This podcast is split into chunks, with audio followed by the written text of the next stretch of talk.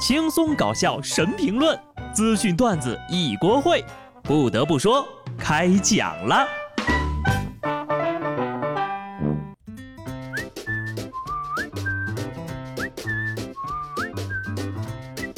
哈喽，听众朋友们，大家好，这里是有趣的。不得不说，我是机智的小布。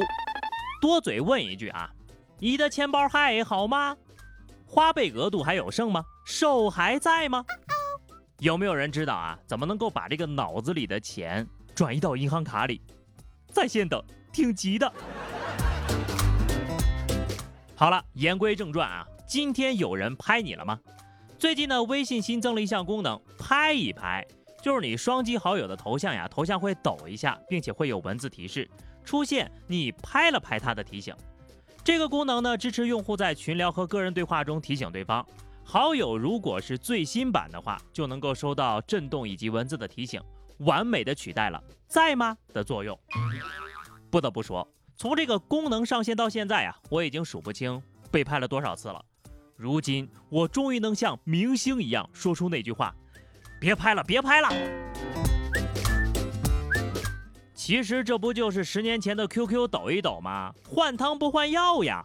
不得不说，名字取得也一般。还拍一拍，一点力度都没有。如果你要是改成舔一舔，立马全民都用上。说真的，赶紧来点实际的吧。啥时候能给语音加上万众期待的进度条功能？长语音听的人急死了。还有那个语音的倍速播放、好友双向删除以及共同好友点赞不提醒等等这些实用的功能。前面说点轻松的，下面这条消息呢，大家就要屏住呼吸兜着点了。世界末日又又又又又来了。曾经传言说呀，根据玛雅人的预言，二零一二年十二月二十一号呢会是世界末日。电影都看过吧？但是最近呢，有科学家指出，玛雅人预言的世界末日还没到，因为我们目前使用的是格列高历，相比于儒略历，每年会少十一天。而根据儒略历来计算的话，我们仍处于二零一二年六月二十一号呀，才是玛雅人预言的世界末日。这么说来的话，如果这回是真的，这个礼拜天儿，哎呀，对于这个世界末日的预言，你是怎么看的呢？我的第一反应就是，我们家还有俩西瓜没吃呢，今天回去得赶紧把它消灭了。话说就这事儿吧，谁能给个准信儿？这要是真的话。我二十号信用卡可就不还了啊！不得不说，感觉今年是越来越魔幻了。密歇根州皇家橡树是一家重新开业的餐厅，为了让客人保持社交纪律呢，又不显得很空，就选择了用鬼魂来代替客人，填补了空座位，就是用那个白布呀盖上椅子，在上面呢画张脸。餐厅的老板表示。受疫情的影响停业了，他们度过了三个月最艰难的时期，希望用这种方式呢，能够带来一点欢乐。有时候你不是真的饿，你只是想得到快乐。防疫不行，搞笑第一名。鬼魂那个小表情确实挺有乐趣的啊！想想看，这要是到了晚上，室内的光线调暗了，再加点绿光，那效果杠杠的。不过话又说回来，其实只要能控制传播，任何合理有效的办法，那都是挺不错的。关于大家关心的国内疫情呀，目前还处在上升期间，北京不排除发病人数还会持续一段时间。有进出京需求的呢，要抓紧进行核酸检测，持七日内核酸检测阴性证明，安全出行。同时呢，大家也要有信心。中国疾控中心流行病学家首席专家。吴尊友昨天表示了，北京的疫情已经控制住了。战胜疫情需要我们一起努力。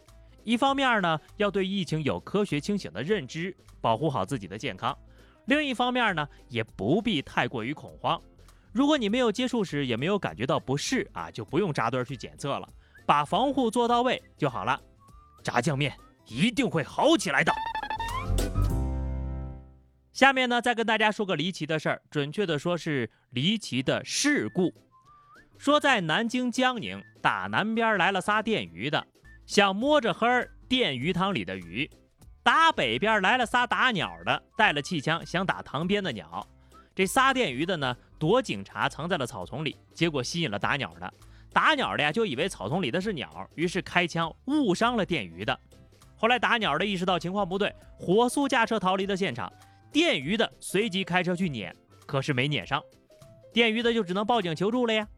事发第二天，开枪的那位呢，让同伙毁灭气枪，自己认怂找亲叔叔顶包，结果被警察叔叔给识破了。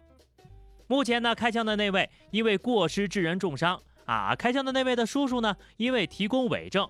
开枪的那位的同伙呢？因为帮助消灭伪造证据，三个人已经被刑事拘留了。非法电鱼的三人组呢，也被依法行政处罚了。是不是人有点多呀？啊，一句话概括啊：三剑客电刀蹲草，ADC 盲射反蹲。这个案子里呢，除了警察叔叔，所有的角色都是犯罪嫌疑人，而且还分别处在不同的案子里。非法电鱼、非法猎鸟、持枪伤人、包庇罪犯、销毁证物，这警察叔叔一下子就破获了五起案件呢。这个月的 KPI 完成了。今年的司法考题也有着落了。案例当中呢，张三以为是鸟，打的却是人。请问这位张三什么时候能够进罗教授的课程里呢？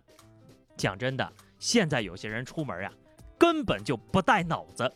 上海浦东苹果商店呢，被一个男子打砸，现场多款样机损坏严重，那场面呢可以说是满地都是大腰子来形容。民警到现场之后呢，将男子控制住。据说呀，这男的心情不好，于是在店里打砸产品，目前已经被带至派出所做进一步调查。好家伙，这是大客户呀！请家属过来呀，把账结一下吧。啥家庭呀，这么敢砸？是家里有矿呢，还是单纯的就想吃顿免费的牢饭？其实吧，砸电脑、手机什么的，这些都是小钱儿。苹果商店里最贵的不是电子产品，而是装修。据说呢，他们一块玻璃就值一百万，一把椅子就一万多。这是砸了玻璃和凳子。那估计就得倾家荡产了呀。然而，脑子出问题的不仅仅是砸店的那个人，就这么一个违法的犯罪嫌疑人，居然被网友点赞，还祝他平安，捧出了一种英雄好汉的感觉。你们可真是看热闹不怕事儿大呀！其实，大多数的键盘侠善于做键盘，不善于做侠。下面这位呀，不知道是不是也是心情不好，反正脑子呀肯定不好。十六号，四川南充一裸男开车连撞四车，后来遭到疑似他车车主殴打。警方通报，这男的呢没有吸毒，也没有酒驾，没吸毒没喝酒，能干出这种事儿？难道是被捉奸在床，直接跑路了？或者只是单纯的脑子有病？那我建议啊，水驾也可以入刑了。水驾呢，就是脑子进水了，还开车上路呢。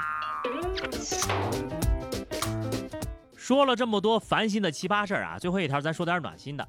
十一号，重庆一高校来了一位七十岁的老大爷，大爷说呀，自己带着一万块钱来学校找个人。原来呢，这大爷心脏不好，前两天在公交车上遇到一位好心的学生让座，大爷十分的感动，就取出自己两个月的退休金，要给这位好学生交学费。听听。